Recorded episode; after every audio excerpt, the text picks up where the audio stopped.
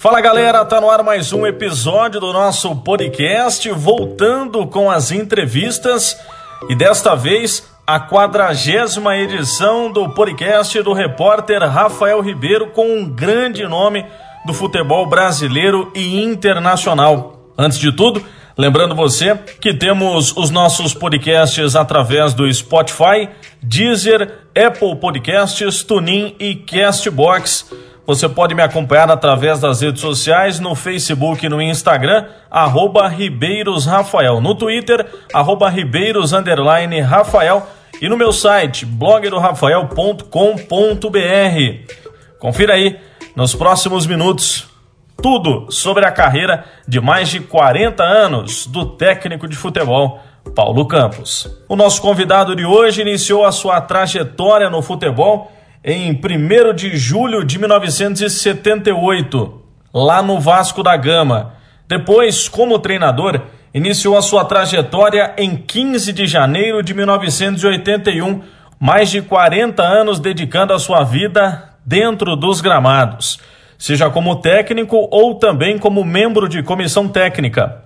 Ao longo desta trajetória, 12 países, entre 2017 e 2018, foi coordenador técnico do Londrina Esporte Clube e teve presença fundamental naquela conquista da Primeira Liga, onde Londrina ganhou de forma invicta, né? Batendo nas quartas de final o Fluminense, na semifinal o Cruzeiro e na grande final a equipe do Atlético Mineiro. Esses três jogos foram realizados no Estádio do Café e ele era um observador técnico do técnico Cláudio Tencati.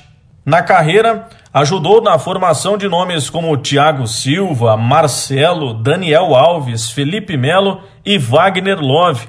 Trabalhou também com grandes craques do futebol mundial.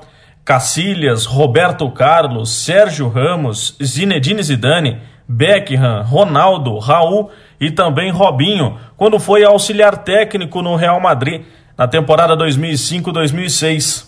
Passou mais de 25 anos no Golfo Árabe, onde trabalhou em quatro países: no Catar, nos Emirados Árabes, no Kuwait e também na Arábia Saudita.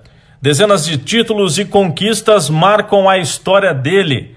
Paulo Campos, que eu tenho o prazer de chamar de amigo. Nos conhecemos quando ele trabalhou aqui no Londrina Esporte Clube e mantivemos os laços de amizade ao longo desses últimos anos e eu tenho o prazer de contar a história do início ao fim da carreira desse grande treinador e amigo. Bom, eu já fiz a apresentação do nosso convidado, né, o nosso entrevistado do quadragésimo podcast, repórter Rafael Ribeiro, disponível em cinco plataformas. Quero de antemão agradecer esse contato. É uma satisfação poder falar contigo, Paulinho. Meu amigo Rafael, que prazer poder ouvi-lo, prazer grande em falar com os amigos. Vamos contar um pouquinho dessa trajetória que Papai do Céu me deu oportunidade de viver tanto no Brasil como em mais 11 países por quatro continentes.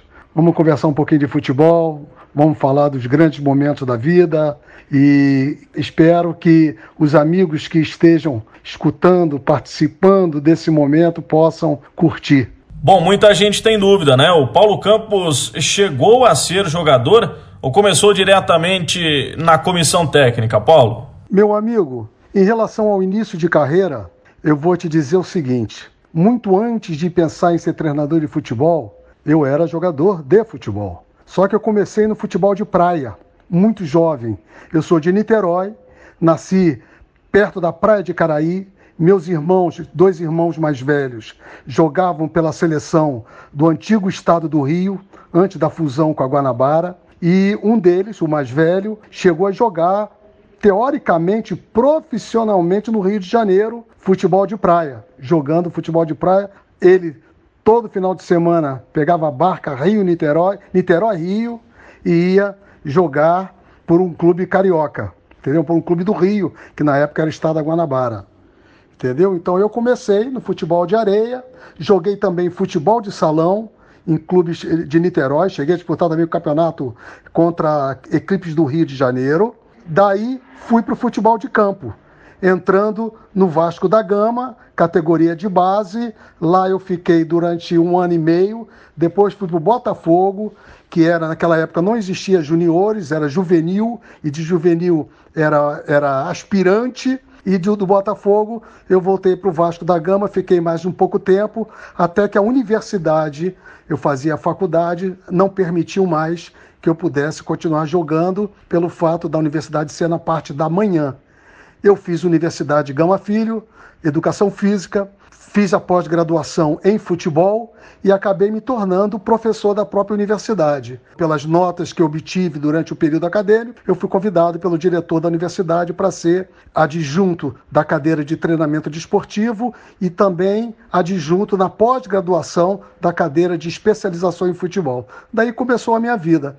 E posteriormente, meu primeiro clube profissional, já como assistente técnico, foi exatamente o Vasco da Gama. E logo tão cedo na carreira você recebe o convite para trabalhar no Vasco da Gama, onde tinham nomes consagrados aí do futebol brasileiro e internacional e também com a experiência que adquiriu e o talento nato, obviamente, o dom, né, concedido por Deus, você recebe a oportunidade para se tornar treinador no continente africano. Como é que foi isso, Paulinho? Conta pra gente.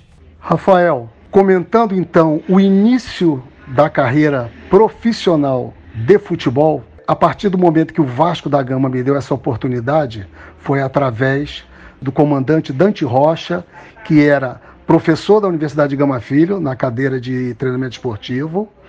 Ele era adjunto do grande professor Manuel Tubino e ele saiu da universidade para assumir a supervisão do profissional do Vasco da Gama.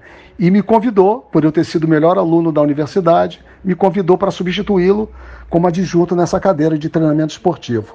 Ao mesmo tempo, enquanto eu trabalhava na universidade, ele me convida também para começar a trabalhar com a equipe de profissionais do Clube de Regatas Vasco da Gama. Quem foi a, a pessoa dentro do clube que me deu a oportunidade após o Dante Rocha me indicar? Meu querido e grande mestre técnico Antônio Lopes. Ele, na época, era preparador físico. O técnico era Orlando Fantoni, Titi Orlando Fantoni. E o Antônio Lopes me convidou para ser é, assistente dele na, na equipe profissional do, do Vasco da Gama. Naquela época, era Leão goleiro, Orlando Lelé, Abelão, que é técnico, é, Marco Antônio, seleção brasileira de 70, Roberto Dinamite, é, Zanata, grandes jogadores daquela época que ainda tive a oportunidade de pegar já começando a minha carreira. Dali começamos a fazer o trabalho até que em 1980 o Vasco contrata o grande mestre, que Deus o tenha em bom lugar, o mestre Otto Glória. Esse foi, campe... Esse foi campeão por clubes portugueses, trabalhou em grandes clubes brasileiros e um feito histórico que foi o terceiro lugar na Copa do Mundo na Inglaterra em 66, dirigindo a seleção portuguesa do grande Eusébio, Coluna, Simões. E o Otto Glória veio para trabalhar no Vasco da Gama e começamos a trabalhar. A partir do momento em que estávamos trabalhando, ele perguntou a mim se eu gostaria de ser assistente técnico dele diretamente. Porque ele me via trabalhando com Raul Carlesso, técnico, do, treinador de, dos goleiros da Copa de 70, em, em, faz, em, chutar, em fazer o trabalho técnico para Leão, Mazarop, Maurílio, que eram os goleiros na época. E ele me convidou, quer vir trabalhar comigo aqui também na parte técnica? E o Antônio Lopes, claro, era preparador físico. Paulo, vai trabalhar com o seu Otto também. Foi outra benção, porque foi através de Otto Glória que após ser convidado para dirigir a seleção da Nigéria na Copa da África de Nações, ele me faz um, me dá um telefonema lá da capital, Lagos, me convidando e perguntando se eu gostaria de iniciar minha carreira como técnico principal num clube profissional, principalmente no exterior. Você imagina, isso eu já com 21 anos, jovem, né, jovem para como treinador, o treinador mais jovem brasileiro a sair do país na época, eu Pensei duas vezes, conversei com a família, convidei a minha noiva se ela gostaria de ir. Então nós, se, se, então nós precisaríamos, precisaríamos casar, caso ela permitisse. E ela disse que gostaria, mas teria que consultar os pais. E assim foi feito. Em pouco tempo, Eu falava um pouquinho de inglês, ela já falava muito bem inglês, ela pôde me ajudar. Nós casamos em duas semanas e aí começou a nossa aventura, lua de mel na África, lua de mel na Nigéria, e para dirigir um clube chamado Calabar Rovers, do estado de Cross River, um estado é, no sul da Nigéria, uma cidade pequena, mas acima de tudo uma cidade que nos deu amor. Eu e ela éramos os únicos branquinhos da cidade. E não existia nada desse negócio de raça, de não existia nada de cor, nada. Eram todos irmãos. Por isso é meu agradecimento, a minha paixão por esse povo africano, por esse, esse povo que, que, nos, que nos acolheu e, e nos conquistou pela simplicidade, pelo amor. E mais ainda, eu jovem, eu o que, que eu fazia? Eu treinava com eles. Tinha jogadores com 28, 27, 20, 30 anos, 23, e eu treinava com esses jogadores. Então, teoricamente, a parte técnica, eu também mostrava a eles o que eu queria, além de desenvolver a parte tática que eles já começavam a entender, porque o africano, acima de tudo, tem muita qualidade técnica e uma qualidade física espetacular. Você vê os maratonistas africanos como são os melhores do mundo. Então, nunca tive problema de contusão, nunca tive outros problemas que impedissem a, a, da equipe de executar um futebol de alto nível. E assim foi feito. Comecei o trabalho lá na Nigéria, fomos bicampeões do estado, ganhamos a classificação para a Série A do, do, da Nigéria e pela primeira primeiro ano logo já conquistamos a segunda divisão, que era o clube da segunda, e subimos à primeira e disputamos contra os grandes clubes, contra os grandes jogadores do futebol nigeriano. E aí começou a minha vida, a minha alegria de ser um novo e jovem treinador profissional de futebol. E daí você retorna ao Brasil novamente para o Vasco da Gama, mas rapidamente tem a oportunidade de retornar para fora do país, né? Tanto no continente africano como também no mundo árabe. Conta pra gente como é que foi essa experiência, Paulo. Após os meus dois anos na Nigéria, eu voltei, voltei para o Brasil, a convite do próprio Antônio Lopes. Aí ele já era técnico da equipe principal do Vasco da Gama. E ele me convidou para retornar e trabalhar como assistente dele é, no clube que me deu a primeira oportunidade. Fizemos o Campeonato Carioca e após o Campeonato Carioca ele foi convidado para substituir Carlos Alberto Parreira na seleção do Kuwait, lá no mundo árabe. E me fez o convite, eu já falava inglês, já tinha experiência é, é, de trabalhar no exterior e ele me convidou para substituir é, o assistente do Parreira, que era Admildo Chirol, é, o grande profissional Admildo Chirol, na seleção do Kuwait. Daí começou a minha vida no mundo árabe. Foi através, novamente, do grande Antônio Lopes. Então você vê que foram coisas que foram acontecendo ano após ano e, e, eu só agradecendo a Deus, agradecendo aos amigos que foram me dando a oportunidade. Nesse mundo árabe, é, você falou muito bem, Rafael. Eu tive a oportunidade, além da Nigéria, de trabalhar na seleção da Libéria, seleção principal da Libéria, com o grande George Weah, bola de ouro da FIFA, maior jogador pela FIFA quando jogava no Milan. Ele era jogador da seleção da Libéria ele era tinha 19 anos na época, era ponta direita. Naquele momento, eu acreditava que ele teria o melhor desenvolvimento se ele fosse a posição de centroavante, de atacante, porque muito técnico, muito rápido, muito inteligente. E nós disputamos a Copa do Oeste da África e ficamos em terceiro lugar. E o presidente da Libéria naquela época fez como presente à seleção liberiana uma vinda ao Brasil por um mês. Ficamos no Rio de Janeiro, fizemos amistosos contra os grandes clubes cariocas no, no, no Maracanã. E naquela época, Jorge Weah chegou a me pedir, Coach Campos, será que eu não teria uma oportunidade de treinar num clube brasileiro? Eu sou apaixonado pelo futebol brasileiro, eu gostaria demais de jogar num clube brasileiro. Eu tentei, naquela época, dois grandes clubes do Brasil, um do Rio de Janeiro e um de São Paulo. Mas talvez pelos clubes brasileiros naquela época, 1983, 84, por aí, 84, 85, não conhecerem muito do futebol africano, os clubes não se interessaram em observar um jogador africano. E esse jogador era nada mais, nada menos que Jorge Weah, que foi para a França, depois foi para a Itália e se tornou bola de ouro da FIFA. Imagina um negócio desse. Se ele, com 20 anos, 19 para 20 anos, estivesse jogando no Brasil. Da seleção da Libéria, eu fui dirigir a seleção de Gana. Vocês lembram do, do grande Abedi Pelé? Meu Deus, que jogador espetacular, o ganense. Uma coisa sensacional. E terminei meu quarto país africano, isso já há poucos anos atrás, trabalhando como, como sempre como treinador principal no Al Hilal do Sudão, norte da África. E o nosso clube foi no ano que eu trabalhei lá, eu trabalhei lá por duas temporadas, nós fomos campeões nacionais, fomos campeões da Copa e segundo, terceiro colocado, desculpe, na Liga dos Campeões da África. Você se lembra de um clube africano do Congo chamado Mazembe? O Mazembe foi campeão mundial de clubes, chegou a ganhar até do Internacional de Porto Alegre. E nós perdemos na semifinal para o Mazembe por saldo de gols. Ou gols, desculpe, gols marcados fora de casa. Eles fizeram um gol a mais do que a gente fora de casa e se classificaram para, para a final. Então, essas quatro passagens pelo futebol africano são inesquecíveis. Foram anos maravilhosos, foram seis anos na totalidade. E eu só tenho a agradecer porque pessoas maravilhosas, atletas de extrema qualidade e, acima de tudo, simples, corretos, honestos. Foi muito bom.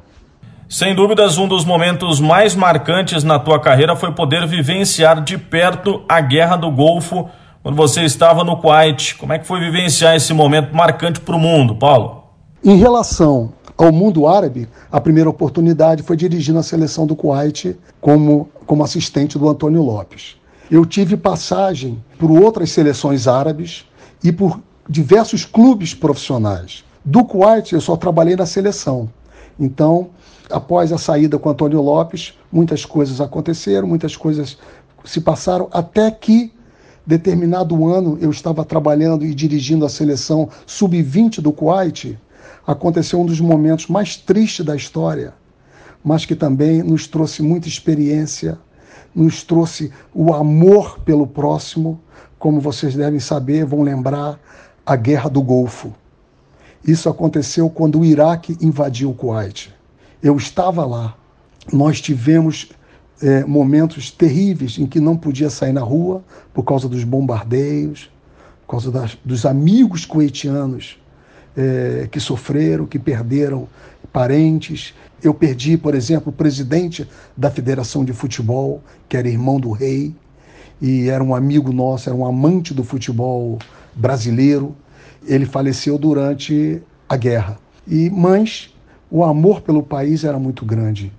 E aconteceu que é, a embaixada brasileira na época, após 19 dias, conseguiu um salvo-conduto para que os brasileiros que estavam no país conseguissem fugir daquela situação que ocorria na, no Kuwait.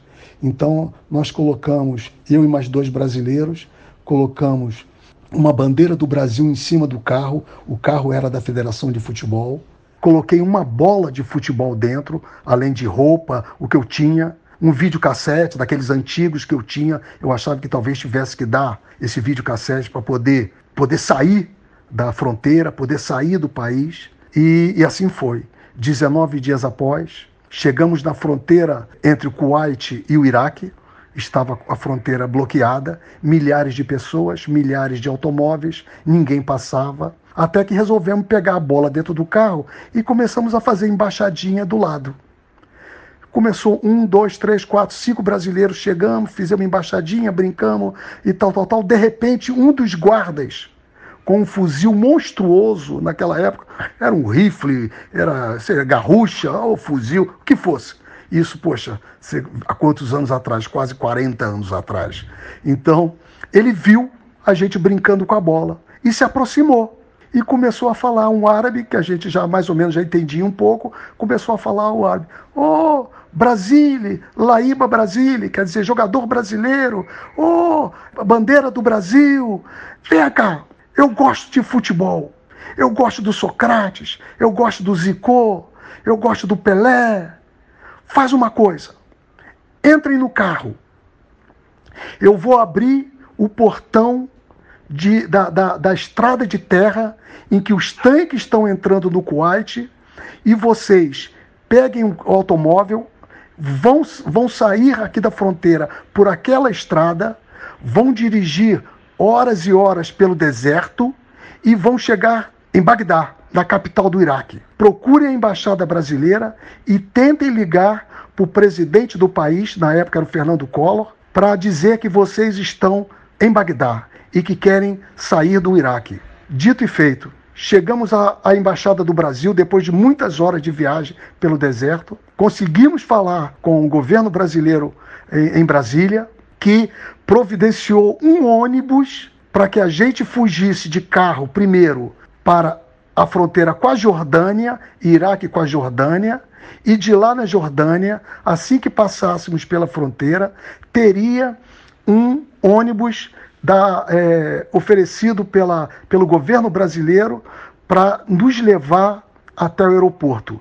Só que cada um seria responsável pela compra da passagem. E como eu tinha escondido um pouquinho de dinheiro que eu tinha dentro de uma pasta de dente, eu consegui comprar passagem para mim e para meus dois amigos que estavam comigo. Dali saímos de Amman, capital da Jordânia, fomos para Paris e de Paris para o Rio de Janeiro. Então esse foi um momento que inesquecível, foi um pouco da vida no Kuwait. Bom, aí você retorna para o Brasil e dias depois você novamente recebe um convite para voltar para o mundo árabe, né, onde acabou fazendo carreira, títulos importantes por clubes, o comando de duas seleções, inclusive sendo a do Catar nas eliminatórias da Copa do Mundo de 2002, né, Paulo? Conta pra gente como é que foi toda essa situação. Chegando ao Brasil, Pude reencontrar a família depois de quase 25 dias sem nenhum contato, porque não existia mais contato telefônico nem nada, tudo cortado. E descansando da presença de todos, de repente recebo um telefonema da Arábia Saudita. Eles sabendo do meu trabalho no Kuwait, tudo, já conheciam mais ou menos o meu nome, me fizeram um convite de voltar para o mundo árabe. Isso, a guerra já tinha terminado, as forças aliadas já tinham liberado o Kuwait, mas os poços petrolíferos continuavam ardendo. Então, o dia parecia noite, devido à fumaça, à fuligem, o que fosse. E me fizeram o convite para voltar para dirigir um clube, que era um clube médio da capital, Riad. Conversei com a família naquele momento, decidi voltar contra tudo e contra todos. Por quê? Eu tinha perdido todo o dinheiro no Kuwait. O que eu tinha conseguido fugir foi o pouquinho que eu pude guardar na pasta de dente. Mas o meu dinheiro mesmo, que eu tinha de salário e tudo, tinha ficado no Kuwait. Os bancos tinham sido fechados. E eu precisava voltar para tentar me reerguer. Fui para a Arábia Saudita pela primeira vez para dirigir o Al-Shabaab de Riad e conseguimos um feito histórico. Papai do Céu foi tão grande, a força, a confiança, a coragem foi recompensada por Papai do Céu. Porque no meu primeiro ano da Arábia Saudita, nesse clube médio, vamos dizer assim, era a quinta força do país, eu consegui pela primeira vez na história o título nacional. Fomos campeões do Campeonato Nacional da Arábia Saudita. E uma das maiores alegrias que seis jogadores do meu clube foram para a seleção que posteriormente disputou até a Copa do Mundo. Vocês lembram que a Arábia Saudita disputou a Copa do Mundo no México. Então, isso foi um momento espetacular. E nós chegamos com esse clube é, até é, o bicampeonato e o tricampeonato.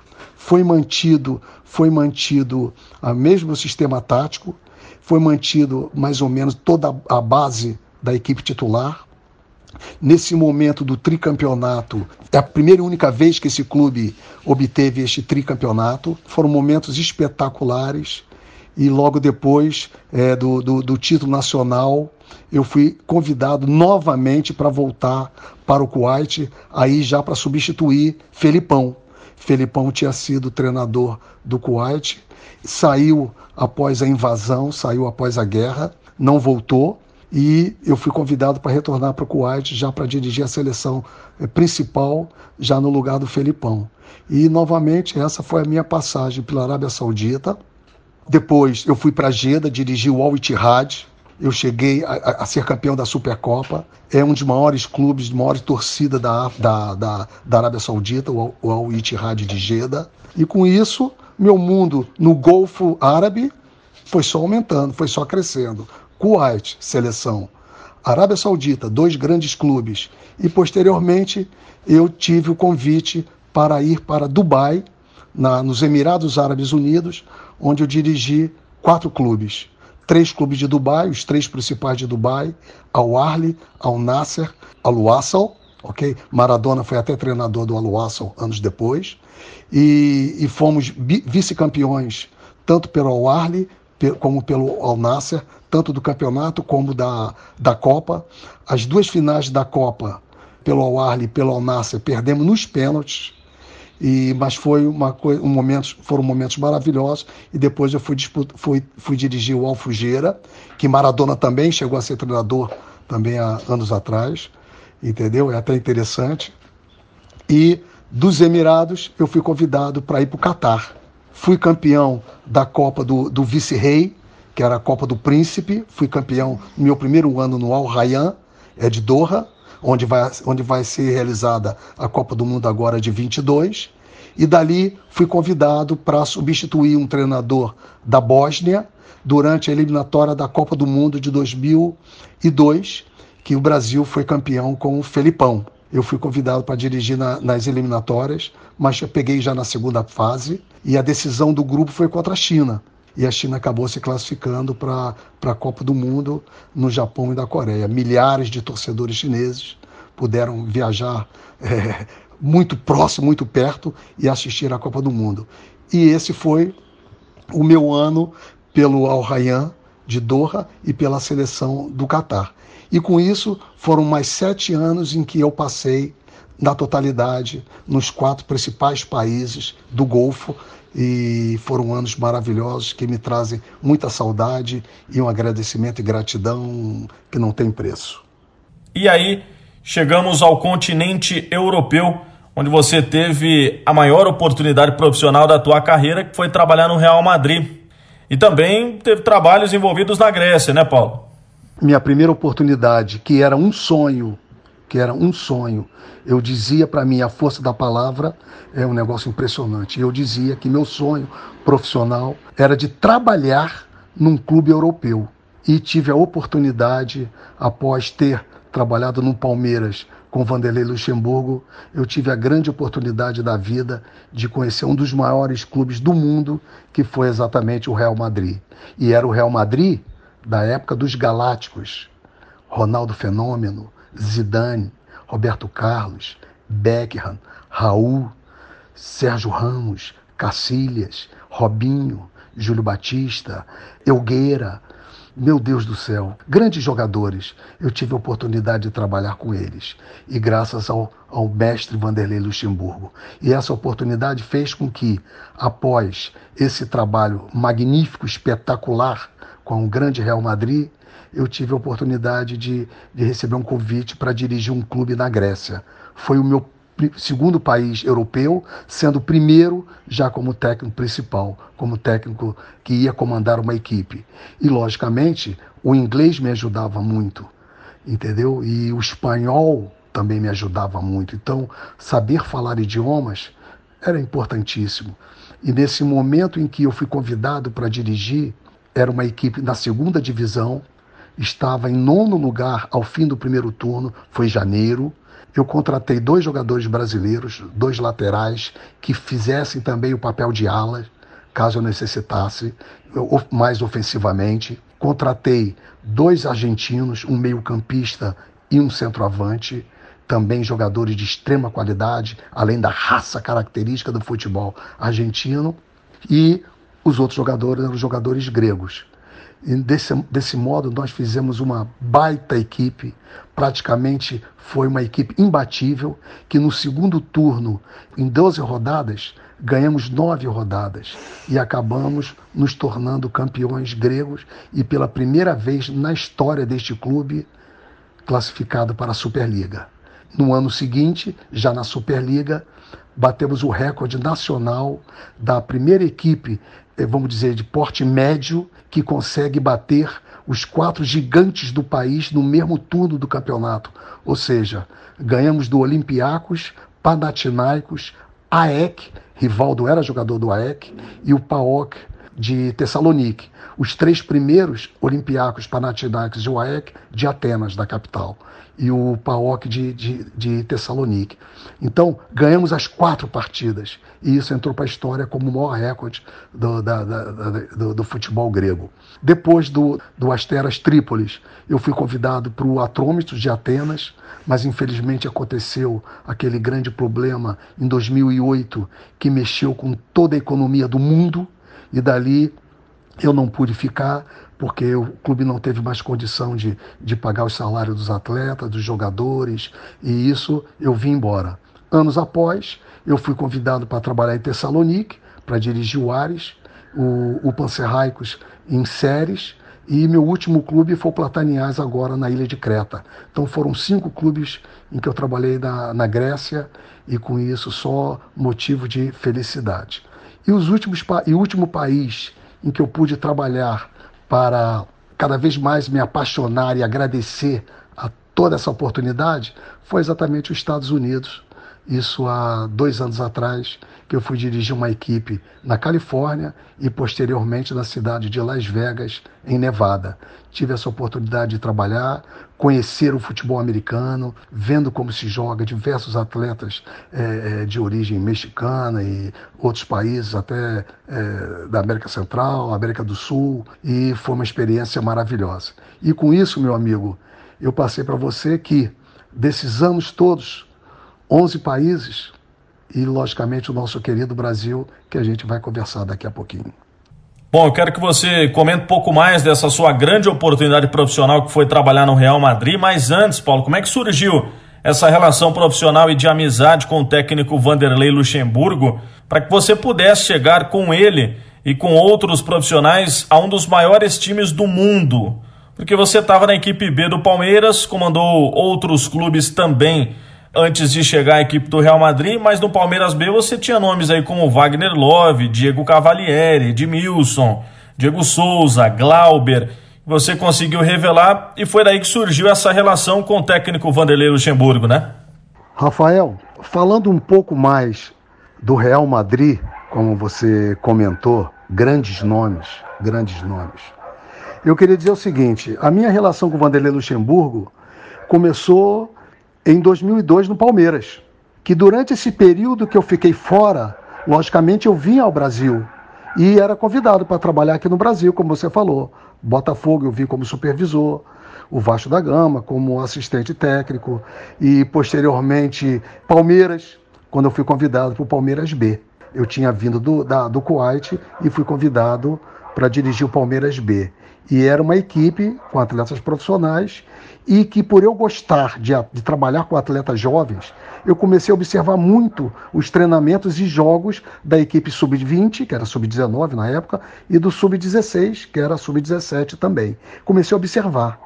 E para tentar ver se enxergava, pela experiência, é, alguns atletas de futuro.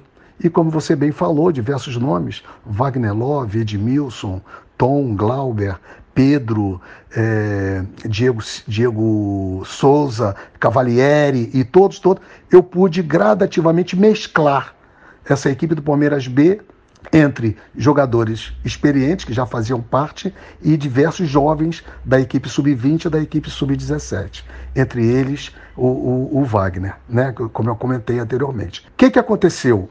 Na estreia do Wagner Love, por exemplo, foi um jogo contra a Internacional de Limeira pelo campeonato da Série A2, da Série A3 paulista. E o Wagner já fez dois gols de cara, com 16 anos. Ele já fez dois gols. E pronto, encantou todo mundo. E dali foi um pulo para ele realmente se tornar titular da equipe do Palmeiras B. E esses jogadores, essa mescla de jogadores jovens com jogadores um pouco mais experientes, mas são jogadores de 19, de 20, de 21, 22, 23 anos, um exemplo. Essa equipe começou a chamar atenção. E o Vanderlei foi contratado aproximadamente um mês depois da minha contratação para o Palmeiras. E começamos a fazer um trabalho em que ele acompanhava meus jogos, ele sentava nas arquibancadas do Parque Antártica, ele acompanhava, e eu, logicamente, assistia todos os treinos dele com a equipe profissional.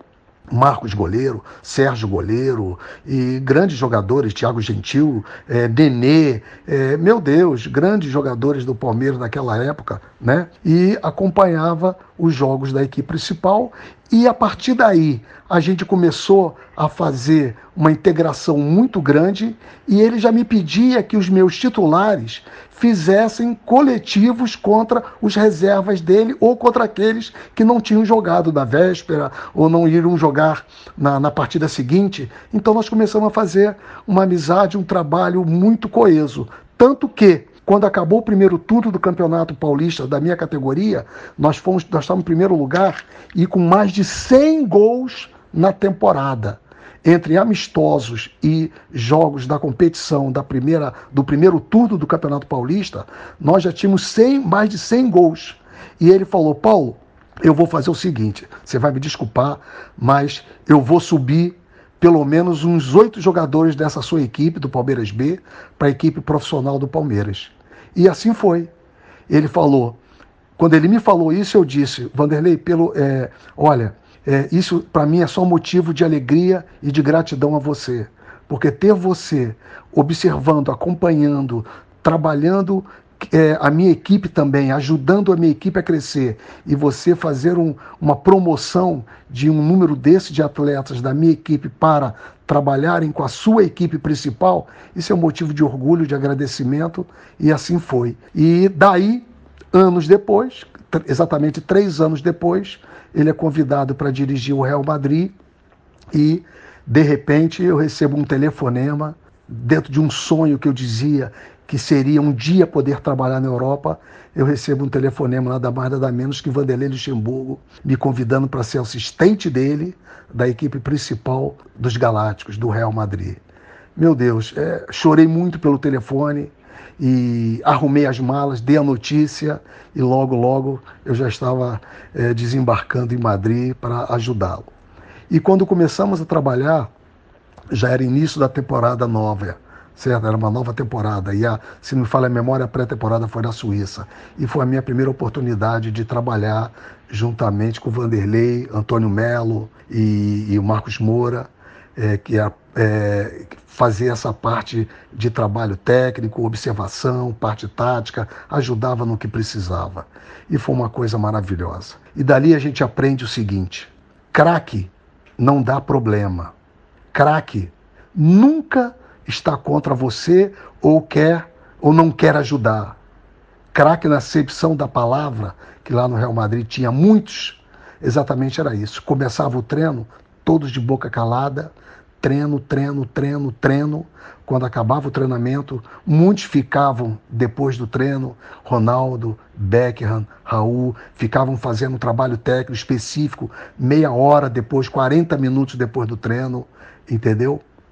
E quando eles iam embora, profissionais. Cada um ia para sua casa. Quem tinha trabalho de marketing ou de propaganda para fazer, ia fazer. No dia seguinte, concentração, por exemplo, ou treinamento, chegavam sempre uma hora antes do treino e começava aquela rodinha de bobo, aquela rodinha tradicional no mundo todo, e pronto, começava, a Vanderlei já apitava para iniciar o treino propriamente dito, pronto, todo mundo já postado, todo mundo já em campo, todo mundo já alegre para trabalhar, sério, dedicado. Isso é profissional. Isso é profissional na acepção da palavra. Entendeu? E foi assim o trabalho no Real Madrid com o Vanderlei. 11 países ao todo, além do Brasil, que você pôde trabalhar. O que mais te chamou a atenção do estilo de jogo dessas diferentes culturas que você vivenciou, hein, Paulo? O meu agradecimento é de ter nascido brasileiro. Esse é o grande agradecimento que eu tenho. Então, eu sou um técnico profissional, nascido no Brasil, Então a gente tem o, vamos dizer, o cheiro da bola, né? nasce já com o cheiro da bola, desde aqueles campinhos de terra, desde aqueles momentos que a gente jogava na rua e que, que, e que arrancava a ponta do, a tampa do dedo, entendeu? Tudo isso é o cheiro da bola. E graças a Deus eu nasci do Brasil. Só que então eu sou um brasileiro, mas com, com muito aprendizado também no exterior. São 11 países a mais e cada um diferente do outro. O futebol africano totalmente diferente do futebol asiático. O futebol sul-americano, muito diferente do futebol europeu. Quando você vê no Brasil, por exemplo, no sul do país, no sul do Brasil, nós temos um pouco daquele futebol também de característica da, de, de outros países sul-americanos, argentino, uruguaio. É muita técnica com garra. O futebol é, carioca, paulista de anos atrás, futebol altamente técnico, futebol é, bonito de se ver. Então, por exemplo, na Europa, mais ou menos deu para aprender e viver que Espanha, França, Portugal tem uma determinada característica de futebol. Né? É um futebol mais técnico, futebol mais aberto, mais moderno, vamos dizer assim. E isso estou falando de passado. E você vê a diferença de, por exemplo, do futebol inglês, que antigamente já era um futebol jogado um pouco mais aéreo, era muita bola longa.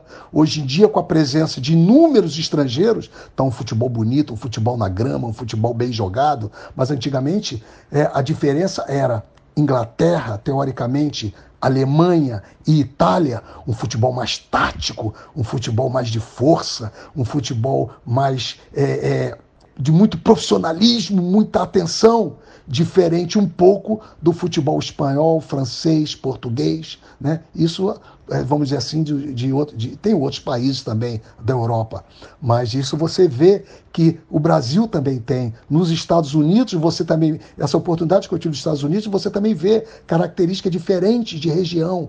O futebol que é jogado na parte do norte dos Estados Unidos, um pouco diferente da parte do sul, mais próximo do México, entendeu? A Califórnia com outro estilo de jogo diferente da parte da parte leste de Nova York, aquela área. Então, tudo isso é muito interessante. E quando eu era convidado para trabalhar num país ou num clube aqui do Brasil, eu fazia sempre um estudo. Qual é a característica do futebol naquele estado? Qual é a característica do futebol naquele clube? Qual é a característica do futebol naquele país? Como é que a torcida gosta né, da, do tipo de futebol? Eu procurava fazer um estudo e procurava me amoldar a essa maneira de, de trabalhar.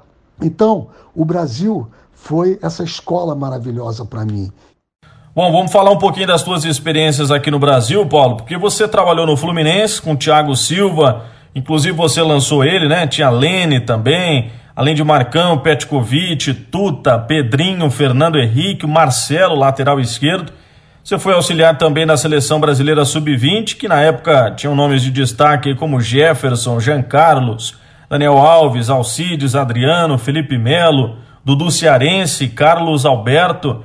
Daniel Carvalho, Dagoberto, William, que teve um trabalho magnífico também à frente do Palmeiras B, além do Paraná Clube, que eu quero que você conte também aquele contexto de 2004, onde você lançou o meia Thiago Neves, falando do teu trabalho, da tua saída, do teu retorno, né? Como é que foi toda essa situação marcante no clube e nesses outros que eu acabei de comentar, Paulo?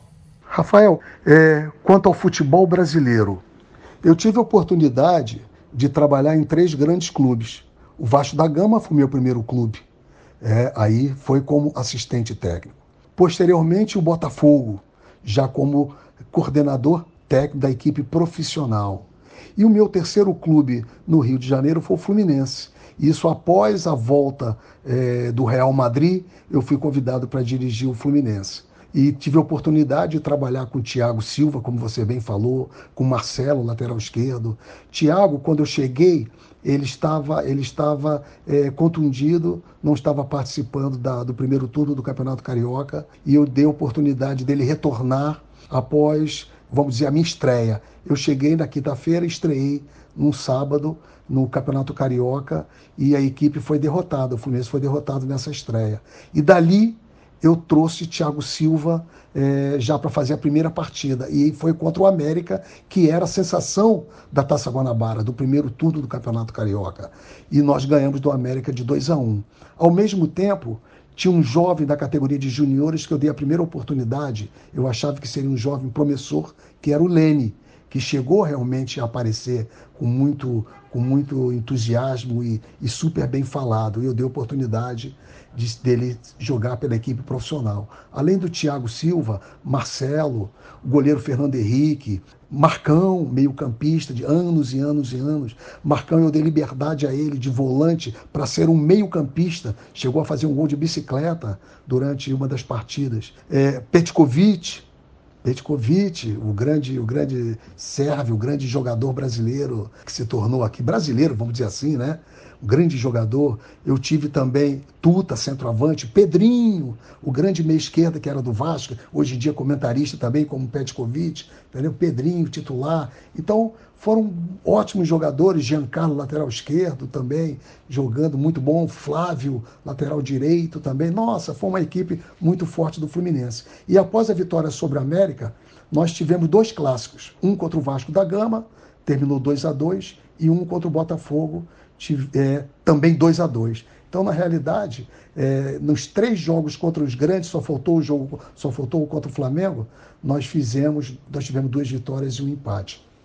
Mas, infelizmente, eu tive problema com, com um jornalista, e esse jornalista era conselheiro do clube, conselheiro do clube e, e ele obrigou que a diretoria me dispensasse em pouco tempo lá. Isso foi um dos momentos tristes da, da minha carreira profissional, mas faz parte, não tem problema nenhum, acontece, pronto. E hoje em dia a gente só, só lembra e saudade e agradecimento a, aos clubes. E dentro do Brasil, teoricamente, trabalhando no Rio de Janeiro, o grande momento foi, é, como você falou, assistente da seleção brasileira sub-20 no Sul-Americano de Montevidéu, no Pan-Americano de Santo Domingo e, posteriormente, essa seleção brasileira que foi uma baita seleção brasileira, acabou sendo campeã mundial em Dubai.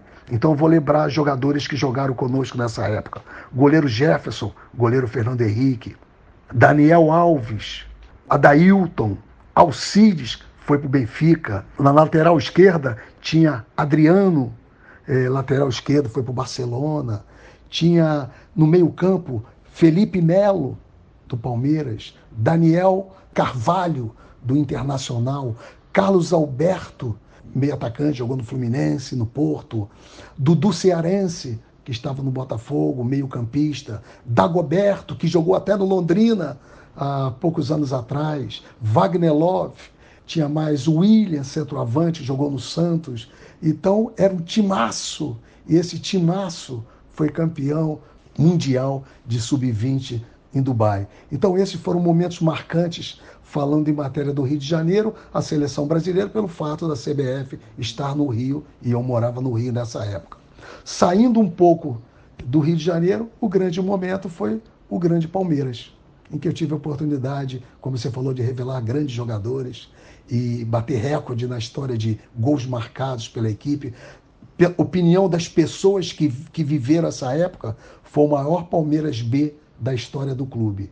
Dali, tanto que depois foi com o Vanderlei para o Real Madrid. E outros clubes, em São Paulo, que disputavam a Série A paulista, Mojimirim, Rivaldo era o presidente, o, Guara, o Guaratinguetá, entendeu? Outros grandes clubes que 15 de Piracicaba, do, do, do, Palmeiras, eu fui convidado para ajudar o 15 de Piracicaba na Série B do Campeonato Brasileiro de Clubes. Fui embora para o Paraná Clube, onde você falou do Thiago, do Thiago, do Thiago Neves, um grande jogador, era um jovem da categoria de sub-20, e eu trouxe ele para jogar com a equipe profissional, e um grande jogador, é, é, inteligentíssimo, super técnico, tudo que acontece com ele, é, para mim, não, nada é surpresa, porque se trata de um grande jogador, e eu já, eu já observava isso nele. E no Paraná, eu cheguei na Série A, é, para o início do campeonato, da Série A do Campeonato Brasileiro, uma das poucas vezes que o Paraná disputou a Série A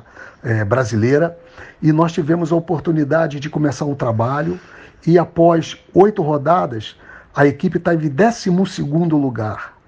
Isso você preste atenção. O Paraná Clube, fizemos um timaço, um com o Paraná Clube. Estava em 12 lugar no Campeonato Brasileiro, após a oitava rodada.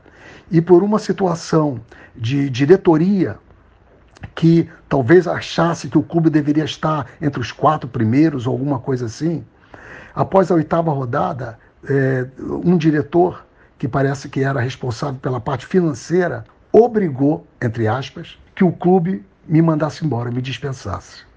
Na, por surpresa minha, surpresa dos torcedores, surpresa dos jogadores principalmente, eu fui mandado embora e voltei para o Rio de Janeiro. Fiquei um mês no Rio, em casa, sem trabalhar, e acompanhando, logicamente, pelo amor ao, ao clube, aos jogadores, à torcida, acompanhando a trajetória da equipe. De 12 lugar, em seis rodadas, a equipe foi para vigésimo lugar, foi para último lugar do Campeonato Brasileiro. E o que, que aconteceu para minha surpresa? Eu recebo um telefonema do querido presidente, professor Miranda, me perguntando: Paulo Campos, foi com muita tristeza que nós terminamos o seu contrato naquela época e queríamos reparar um erro.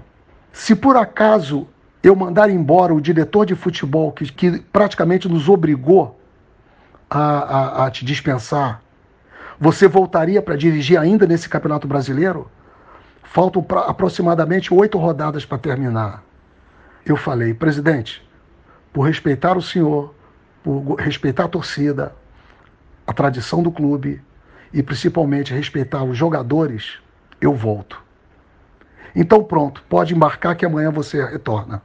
No dia seguinte, era uma segunda-feira, eu recebo o telefonema do programa do Galvão Bueno, me convidando para participar do programa ao vivo.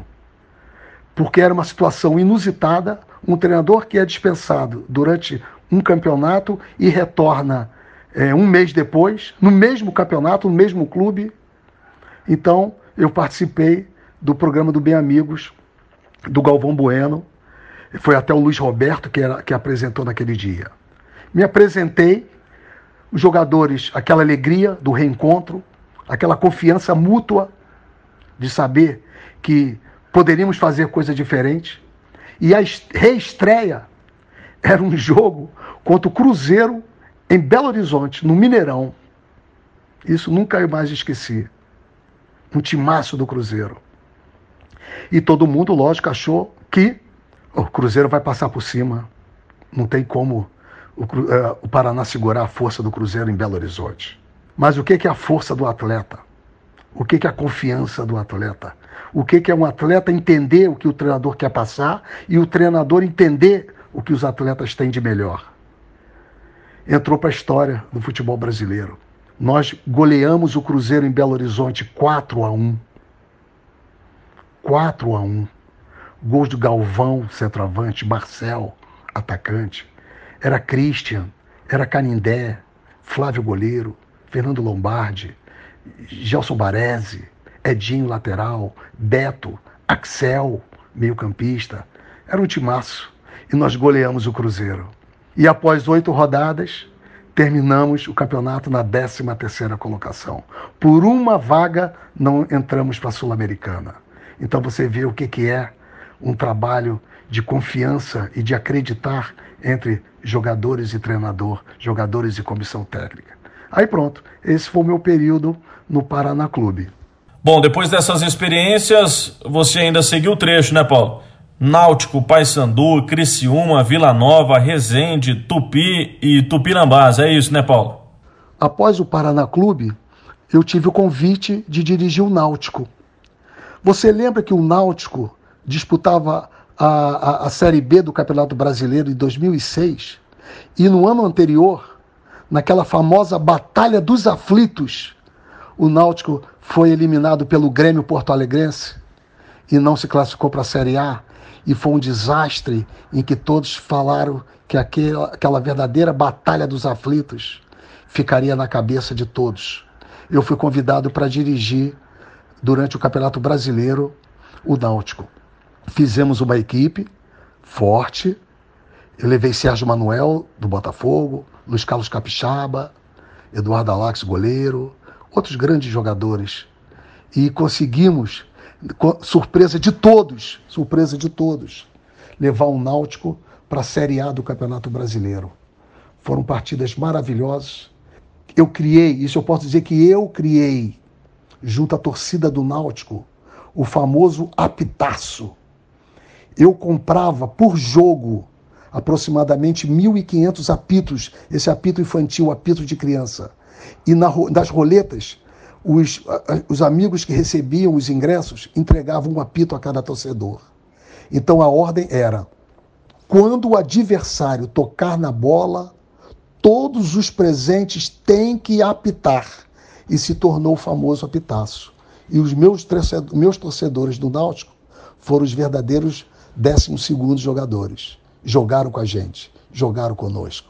E nós classificamos o Náutico para Série A do Campeonato Brasileiro. Eu fiquei quase até o final, faltavam duas ou três rodadas, e, e por um motivo de saúde eu tive que sair e o outro treinador amigo, no caso o Hélio dos Anjos, assumiu e manteve a equipe dentro da zona de classificação e terminou a classificação. E essa passagem por Náutico foi um espetáculo, me levando logo depois, a primeira vez, tinha sido o primeiro clube do Nordeste que eu tinha trabalhado, e depois me levou para dirigir o primeiro clube no norte do país, que foi o Paysandu, lá, da, lá de Belém do Pará. Foi um momento maravilhoso, que era a Série A do brasileiro, e a equipe fazendo uma ótima campanha, até que num determinado momento, num jogo contra o Cruzeiro de Belo Horizonte, olha o Cruzeiro aí, de Belo Horizonte lá em, em Belém do Pará, nós fomos garfados literalmente pelo árbitro que foi apontado como o principal paulista, não quero nem falar o nome dele, de São Paulo, principal responsável pela máfia do apito. Foi aquele jogo, fomos garfados literalmente, perdemos o jogo lá em Belém do Pará, e pela maneira como aconteceu aquela derrota, eu pedi a rescisão do contrato com o Paysandu. Aquilo tinha sido vergonhoso demais. Tanto que, semanas depois, duas ou três semanas depois, seis ou sete jogos, você vai lembrar, foram revisados e tiveram que ser jogados novamente. E um deles foi Paysandu e Cruzeiro esse jogo que o árbitro de Paulista apitou e nos roubou de uma maneira que eu nunca tinha visto na vida. Tanto que eu pedi demissão e fui embora. E depois a CBF fez novamente que essas duas equipes jogassem uma outra partida, como outros jogos também. Essa foi a passagem. Seguindo a minha trajetória, eu estive no Criciúma, né, em Santa Catarina, um grande clube, uma grande cidade. Fui para o Centro-Oeste, onde eu dirigi o Vila Nova, de Goiânia. Voltei para o Rio de Janeiro e trabalhei durante três anos no Resende, da cidade de Resende, no Rio de Janeiro. E fomos super felizes porque disputamos duas Copas do Brasil, chegando à segunda rodada, chegando à segunda rodada da Copa do Brasil, e o Campeonato Brasileiro da Série D pela primeira vez na história, e passamos da fase de grupo e fomos para a fase de mata-mata contra o misto de Cuiabá. Então, em três anos, foram duas Copas do Brasil, um Campeonato Brasileiro, pela primeira vez na, na, na Série D do Campeonato Brasileiro. Seguindo um pouco mais, fui para Minas Gerais, onde dirigi o Tupi, de Juiz de Fora, Campeonato, Campeonato Mineiro, da Série A, e, mais recentemente, o Tupinambás também, na Série A do Campeonato Brasileiro, e classificamos o Tupinambás para a primeira vez na história para a Série D do Campeonato Brasileiro. Quer dizer, foram clubes, foram passagens, além de outros clubes e que, que eu pude passar, mas sempre surgindo convite do exterior, convite do exterior. Eu conversava com meus presidentes, tem como nós fazermos uma situação que eu possa permanecer? Não, desculpe, mas financeiramente não há possibilidade, tal, tal, tal. E a gente tem que, infelizmente, é, tem que pensar também, porque tem família, tem. Então isso seguiu a minha vida dentro do futebol brasileiro. Eis que em 2017 você recebe o convite para vir trabalhar no Londrina e depois de uma experiência com os chineses no Xangai, surge o Londrina Esporte Clube na tua vida, né, Paulo? E para terminar a história aqui no futebol brasileiro, eu tenho exatamente como você disse, da, dessa cidade maravilhosa que eu tive a oportunidade, que foi Londrina. Então, convidado pelo, pelo Sérgio é, para, para dirigir a equipe de base do, do, do Xangai, né, que era uma equipe chinesa, e foi um trabalho muito interessante e me fez exatamente e me fez exatamente que eu conhecesse a estrutura, a vontade, o trabalho do, do, do Londrina é, através desse, desse trabalho com os chineses do Xangai. A posteriormente, posteriormente, a equipe é, voltou para a China, terminou essa, esse período de estágio aqui no Brasil e o Sérgio me convidou para trabalhar como coordenador técnico do futebol. Foi aí que eu tive a grata, uma das maiores alegrias que eu tive no futebol brasileiro, foi exatamente conhecer Cláudio Tencati. Foi um trabalho espetacular. Fizemos um trabalho, eu como coordenador, mas acima de tudo, ele por acreditar na minha pessoa como profissional, como ser humano, ele principalmente é, me perguntou se eu poderia ajudá-lo também de outra maneira, que era analisar, observar, comentar sobre os adversários durante a Primeira Liga. Então, quando eu, quando eu é, com muita alegria, é, era, era um motivo de confiança.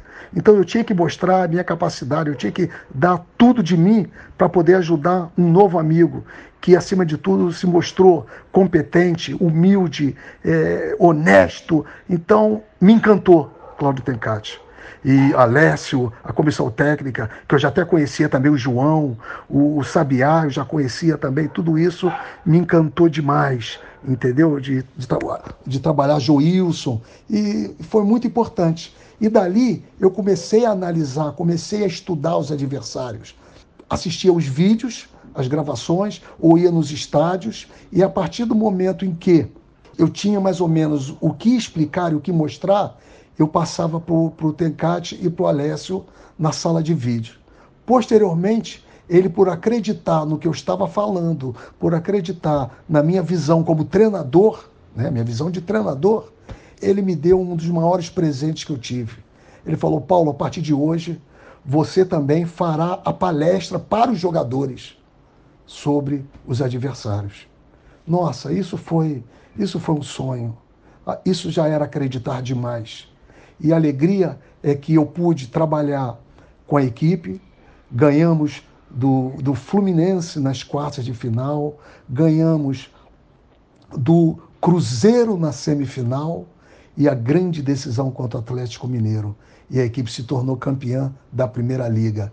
E eu tive aquela alegria de estar presente, o pouquinho que eu pude ajudar ao trabalho espetacular, magnífico de Cláudio Tencati e sua comissão técnica. E pronto, ali ficou o trabalho. E após a saída do Cláudio, é, eu continuei no clube e veio, veio um treinador que eu prefiro é, me calar, porque foi uma das maiores decepções como ser humano, certo? Foi um grande jogador, mas esse não, não sai, o nome dele não sai da minha boca. Não sai da minha boca. Foi uma das grandes tristezas que eu tive no futebol de, de conhecer esse ser humano. Mas aí tive outra bênção de Deus, outra alegria de conhecer Marquinhos Santos.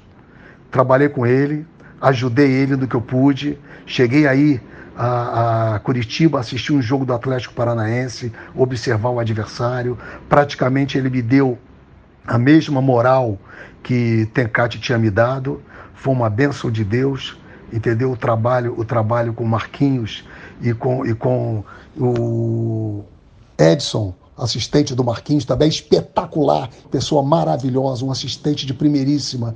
E foi um sonho eu ter trabalhado com o Marquinhos Santos e o Edson, mas, como eu fazia a função também de coordenação, eu acompanhava o trabalho do Sub-20, que era alemão, que foi meu jogador, foi meu jogador quando eu, quando eu trabalhei é, fora, fora de, no, no, em outros estados, entendeu? E era um grande jogador, e um grande amigo, um grande profissional um profissional de extremo futuro, um profissional espetacular na acepção da palavra.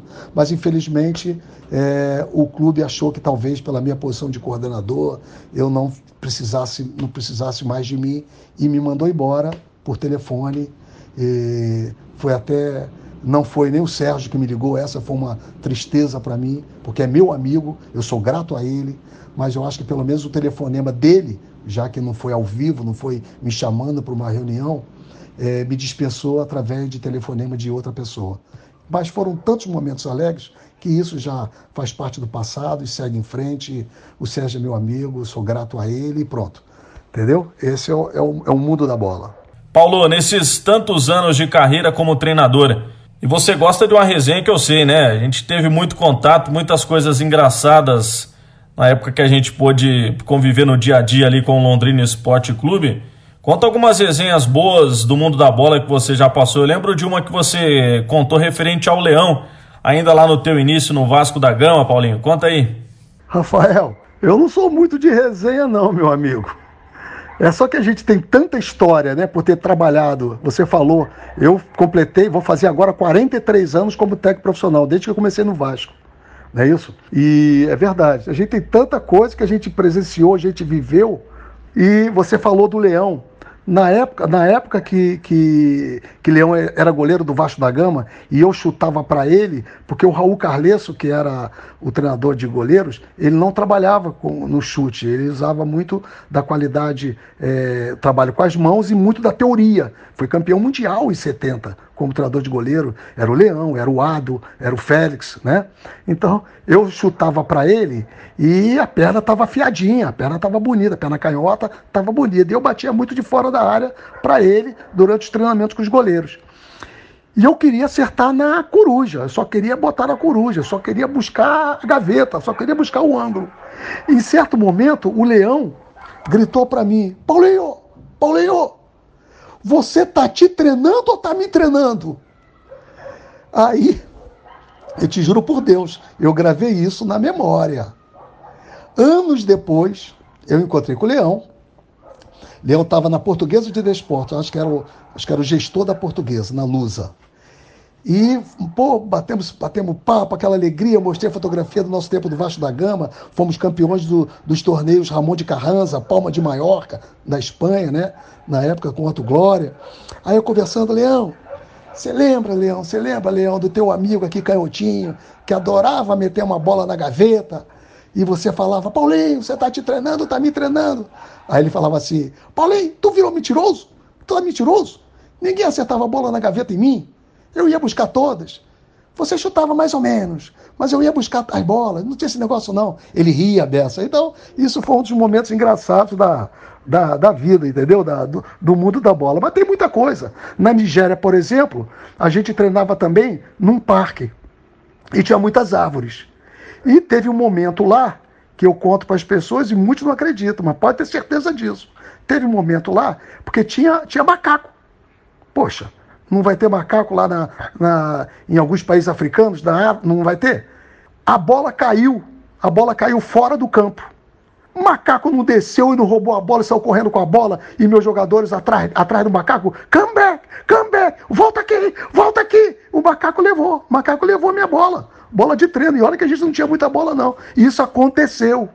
Mas era coisas maravilhosas, coisas maravilhosas. Entendeu? Tem muita, tem muita história, mas graças a Deus é, eu só tive alegria nessa vida do futebol, porque acima de tudo, é, honestidade, correção, procurar trabalhar com os outros. Não tem ninguém maior ou menor, não tem preto ou branco, não tem baixo ou, ou alto. É, gente, o futebol é paixão. A minha maior alegria como técnico é ver o torcedor feliz. Nós somos como um teatro. O torcedor vai pagar o ingresso para ver um espetáculo, para ver um show. E a minha maior alegria é ver meu time ganhar, jogando futebol de primeira, organizado, competente, ofensivo, disciplinado, marcar quando tem que marcar, jogar quando tem que jogar. Então, quando o torcedor sai feliz do estádio, te dá um abraço, te dá um parabéns, esse aí é o maior prêmio. Entendeu, Rafael? Isso aí é minha vida, meu irmão. São quase 43 anos dedicados ao futebol. O que mais te deixou feliz e o que mais te chateou nesse tempo todo, Paulo? Rafael, realmente momentos maravilhosos. E, claro, momentos que a gente teve dificuldades. Então, vou tentar dizer para você. Eu comecei muito cedo a trabalhar no futebol profissional em 78, com Antônio Lopes, preparador físico, Otto Glória, 79, treinador. Né? Eu era, eu estava com 21 anos aí nessa época. E já comecei a trabalhar E a primeira oportunidade que eu tive como técnico principal foi exatamente quando eu fui para a Nigéria, em 1981, para dirigir um clube da segunda divisão nigeriana, indicado pelo Otto Glória, que era o treinador da seleção da Nigéria. Então, muito jovem. E bateu sempre aquela, aquela dúvida, né? Poxa, eu com 21 anos, com 22 anos para 23, vou dirigir atletas de 28, 29 num país é, diferente do meu, na África, é, outra língua, né? língua inglesa. Eu não domino totalmente a língua, tenho alguma noção. Então, acho que esse foi o grande momento do estalo. Tipo, assume o desafio ou larga? E por Otto Glória, um técnico renomado, é, terceiro colocado no Mundial da Inglaterra em 66 com a seleção portuguesa, Eusébio, Coluna, Simões, né? Me indicar, tão jovem, e dizer que eu tinha perfil de que seria treinador, eu acho que aquilo ali foi um voto de confiança que poucos, poucos te dão. Eu aceitei. E na minha primeira oportunidade como treinador principal, fora do Brasil, o mais jovem treinador brasileiro a dirigir uma equipe no exterior. Né? Eu fui e, com a graça de Deus, ficamos em segundo lugar no campeonato nigeriano da Série B e classifiquei a equipe pela primeira vez na história para a Série A nigeriana. Fiquei dois anos lá, voltei para o Brasil, a convite do Antônio Lopes, que estava na época já como técnico do Vasco. Trabalhamos juntos, eu como assistente dele no Vasco. Ele recebeu um convite para substituir Parreira na seleção do Kuwait em 1983 e me levou, por já falar inglês e já por ter trabalhado fora, me levou como assistente dele, como preparador físico e assistente técnico. Trabalhamos lá no Kuwait, na seleção, e o mais incrível, essa abertura do mercado do Kuwait, para mim, em 83, fez com que eu permanecesse durante 25 anos no Golfo Árabe, dirigindo clubes e seleções da Arábia do Kuwait primeiro, Arábia Saudita segundo, Emirados Árabes Unidos, principalmente Dubai, o Emirado de Dubai, nos Emirados Árabes Unidos. É, dirigi três grandes clubes. Na Arábia Saudita, bati o recorde da primeira vez na história de um clube médio ser campeão nacional campeão da Copa do Rei também, campeão da Copa Árabe de Clubes Campeões. E o meu último foi o Catar, que onde vai haver a Copa agora de 2022, em que eu fui treinador da seleção e fui campeão com Al Rayyan. Então eu passei 25 anos, aprendi a língua árabe. Eu acho que foram um dos momentos mais felizes da minha vida, esses 25 anos no Golfo. Porque é religião diferente, mas muito bacana nada de extremismo, entendeu? A maneira de viver, a tranquilidade de viver, foi um período maravilhoso na minha vida. Então, eu acho que foram momentos marcantes. Então, é, eu, eu, digo o seguinte: é, esses, todos esses momentos para mim foram os mais positivos. Os mais positivos. As amizades que eu fiz, o respeito que eu, que eu consegui é, das pessoas, o carinho, o amor das pessoas. Minha família sempre viveu muito bem. Então, acho que só teve coisas positivas. As coisas negativas, é, a infelicidade, por exemplo, de, de, de estar no Kuwait quando ele foi invadido pelo Iraque, a famosa triste guerra do Golfo, quando o Iraque invadiu o Kuwait. Eu estava lá, nós fugimos 19 dias depois da invasão. Então, essa foi uma das tristezas. E a maior tristeza que eu estou vivendo na vida profissional é, é, esse momento de paralisação, aproximadamente 10 meses sem trabalho, devido a essa pandemia. Fiquei muito triste de, de estar acontecendo com as pessoas no mundo, o mundo todo sofrendo, milhares de pessoas sucumbindo né, a, essa, a essa, esse vírus terrível eu acho que esses foram os dois momentos tristes que eu, que eu vivi. O resto, só alegria, alegria de família, alegria profissional, alegria de vida. Bom, hoje você reside com a tua família no interior de São Paulo. Recentemente você esteve aqui no Paraná e também em Minas Gerais, né? Comandando a equipe do Tupinambás e do Batel, de Guarapuava. E você já teve alguns problemas de saúde também, né, Paulo? Que não pode descuidar. O que você ainda projeta para o Paulo Campos dentro do futebol? Rafael, eu acho que quando eu nasci, o primeiro presente que eu ganhei, acho que foi uma bola de futebol. Minha família toda é de futebol. Meu pai, meus irmãos. E eu sou de Niterói, nós somos de Niterói. E antigamente era o estado do Rio, né? Não existia ainda, não tinha havido ainda fusão com o estado da Guanabara. Então era o estado do Rio. E eu acho que o primeiro presente que eu ganhei de um amigo da minha família foi uma bola de futebol. E pronto. Eu vivi do futebol. Por quê? Desde garoto, desde garoto, eu fui federado nas três modalidades do futebol. Futebol de areia, porque eu sou de Caraí, Niterói. E antigamente tinha os campeonatos brasileiros de futebol de areia, em que 11 contra 11, não era o beat soccer. Me federei também futebol de salão, que não é o futsal de hoje, futebol de salão, e ao mesmo tempo também jogava futebol de campo. Eu fui dente de leite do Vasco, fui infanto juvenil do Botafogo e voltei a ser juvenil do Vasco da Gama. Naquela época não existia juniores. Era depois do juvenil era o aspirante. E eu dali parei porque eu comecei a fazer a faculdade de educação física. Eu gostava de tudo que era esporte, representava meu colégio na época de ginásio científico, representava meu colégio em quase todas as modalidades. Representava em futebol de botão, futebol de salão, futebol de campo, basquete, voleibol e handebol. Então eu era ligado ao esporte em geral. Tanto que eu fui fazer faculdade de educação física na, na uma das maiores universidades do Brasil, chamada Universidade Gama Filho. Infelizmente ela sucumbiu, infelizmente acabaram com essa grande universidade. E então eu vivi do futebol e eu vivo do futebol. Respondendo a sua pergunta, eu não vou parar nunca, nunca a trabalhar com futebol, porque eu continuo como treinador. Tanto que em fevereiro, se não fosse a pandemia, eu estaria dirigindo um clube mexicano. Já estava com contrato pronto, passagem pronta, tudo para dirigir um clube mexicano. Veio a pandemia e foi tudo adiado, porque os patrocinadores se afastaram daquele, daquele projeto. E com isso as fronteiras foram fechadas, não podia entrar mais nem para fazer trânsito nos Estados Unidos antes de chegar ao México, infelizmente. Então, como treinador. Daí surgiram situações como coordenador técnico. Um convite aqui, um convite ali, mas a pandemia fez com que me retraísse. Não, acho que não é o momento. Eu não sou mais criança, né?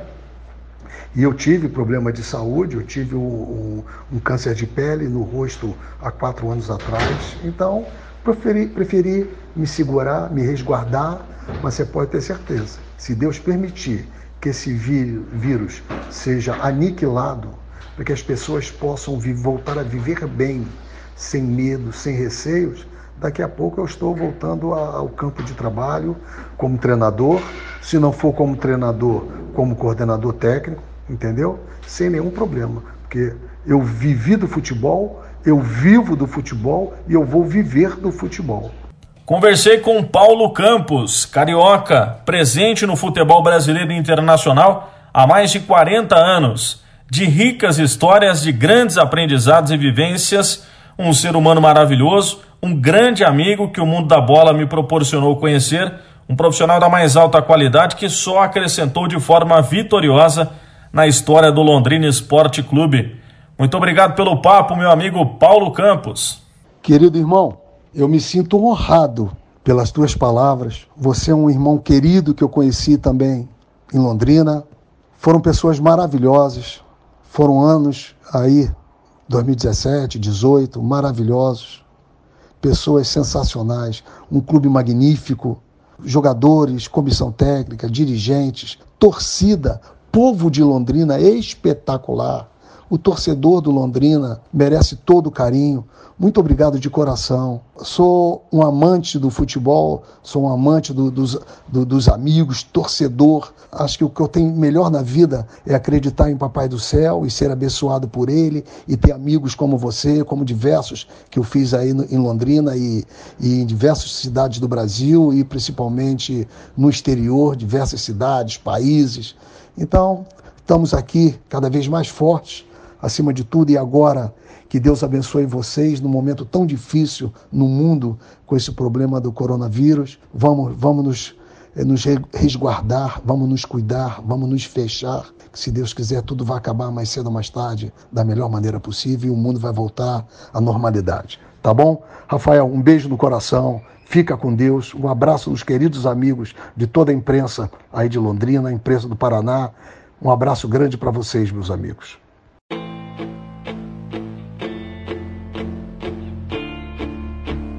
Tá aí, entrevista muito boa com o técnico Paulo Campos, pessoa da mais alta qualidade, com todas as pessoas que a gente conversa. O Paulinho deixa uma imagem maravilhosa, é um ser humano fantástico, de um coração gigante e de uma competência incrível. Senão, não teria trabalhado nas grandes equipes por onde passou. Obrigado mesmo de coração, viu, Paulinho, pela entrevista, pelo papo. As pessoas podem acompanhar através de cinco plataformas no podcast, Spotify, Deezer, Apple Podcasts, TuneIn e Castbox. O Castbox de forma gratuita e ilimitada. Você pode acompanhar na íntegra todos os outros podcasts que a gente já publicou. Lembrando que essa é a quadragésima edição do podcast Repórter Rafael Ribeiro e não poderia ser de uma maneira diferente com um grande nome do futebol brasileiro e internacional. Pouquíssimos têm a experiência e a vivência cultural e intelectual de Paulo Campos. Trabalhou no Brasil em outros 11 países ao longo da carreira, seleções nacionais, títulos importantes, presença no Real Madrid, a história com o Londrina Esporte Clube e a conquista da Copa da Primeira Liga em 2017. Show de bola, entrevista marcante. Você pode acompanhar também outras informações na matéria no meu blog blogdorafael.com.br, tudo detalhadinho sobre a rica trajetória de Paulo Campos dentro do futebol brasileiro e internacional. Valeu? Me siga através das redes sociais. Pelo Facebook e pelo Instagram, arroba Ribeiros Rafael. Pelo Twitter, arroba Ribeiros Rafael. Tchau, valeu, até a próxima.